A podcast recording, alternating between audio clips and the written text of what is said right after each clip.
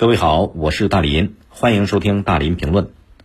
媒体报道说，咱们日常的家用电器，比如空调、电视机、路由器、机顶盒等等这些家电，即便你不用它，只要不拔下插头，还插在那个电源上，它仍然会耗电。这叫什么呢？待机能耗。每户每天这个待机能耗大概是多少呢？零点二度电。零点二度电不算多呀，一个人一户家庭不多，可是如果一个城市加起来，这个量就很可观了。比方说一个中小型的城市，人口大概五百万左右吧，五百万人，你按照一百九十万户家庭来计算，全年的待机能耗接近一点三九亿度电，这就是一个相当可观的数字了。所以在这种背景下。拔下电器的插头，不让它偷电，遏制待机能耗的浪费，这个现实意义就非常重要，啊，这被网友称作“电费刺客”，你根本不知道，那电源插头不拔下来，它就在那耗电了。很多人不知道，因为它隐形，感觉不到。再一个呢，有些家庭即便知道，每个月多个三五块钱的电费，他不在意，省事儿不把那电源插头拔下来了。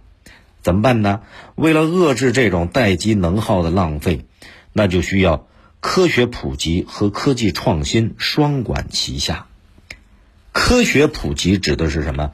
你像社区、中小学校，这得承担这个任务，宣传教育啊，啊，社区通过宣传，要让更多的居民清楚，及时关闭长时间不用的电器。你人不在家的时候，把那电源插插头拔下来。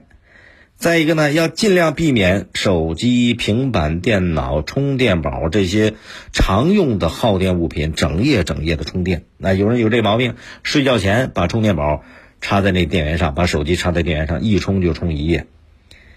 其实从防火的角度啊，电器长时间待机，它容易引发火灾，所以学校、社区得通过宣传让大家知道，尤其是学校、中小学，把这种科学的知识。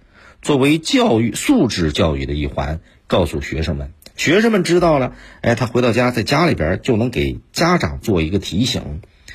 其实生活中很多人他也不愿意那个电器偷电啊，呃，都知道插在那个电源插座上它也会耗电。可是呢，很多人还有这样一个这个误解，就是电器，你说我长时间不用，插在那儿是耗电，但是它要是。插上去开关那一瞬间，耗费的电更多，它不如不关电源划算。事实是这样吗？不是那么回事儿。这个专家说了，你比方说空调啊，空调启动的时候啊，它确实电流要比正常运行大五倍。相当于比正常运行的时候多耗五倍的电，可是你要知道，它启动的时间就那一秒钟，一秒钟的耗电量几乎可以忽略不计了，比你那电源电源插座长时间插在上面不动，那个耗电要小得多。所以这种科学知识，也要让更多的人知道，呃，通过学生也可以告诉父母。这是科学普及宣传教育。从科技创新的角度来讲，像相关的企业厂家新建的楼宇，哎，就要在做这方面多做研发。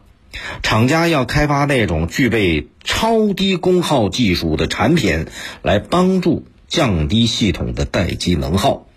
同时呢，这个设计方便的电源解决方案，可以方便大家随时的开机关机。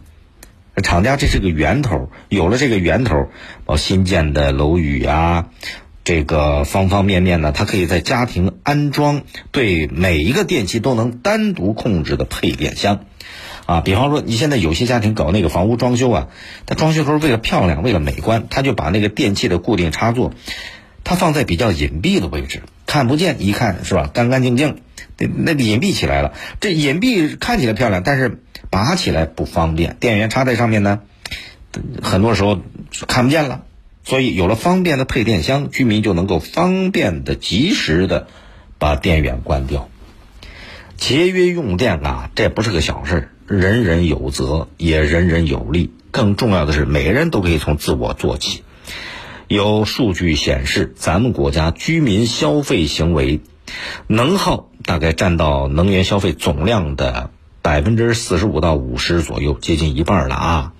现在很多地方的政府、企业、银行都推出了个人碳账户。就是对个人居民生产的这个绿色低碳生活和消费减排行为，哎，通过数字化的手段，自动的记录到个人碳账本里边儿。有了这个碳账本啊，你记录进去，它有绿色的积分，相应的积分对这个个人进行激励。这积分呢，也可以兑换一些东西啊，兑换一些食品呐，这个共享单车的骑行卡啊或者一些代金券等等，哎，有这种激励作用。然后不少地方呢，在家庭用电上其实也可以实行阶梯电价，同时呢，把这个居民用电分类计入到个人碳账户里边。你说很多人他也不在意这绿色积分的奖励，奖励那点小食品啊，什么代金券啊，那个骑行卡，他不在意。但是呢，就像那个走路，很多人用手机把它记录下来，他喜欢晒一晒这个成就，哎，养成这种习惯。你想想，日常生活当中大家的这种节能的积极性。节能的效果、减排的效果也就慢慢体现出来了。你可以通通过快手、抖音搜索“大林评论”来沟通交流。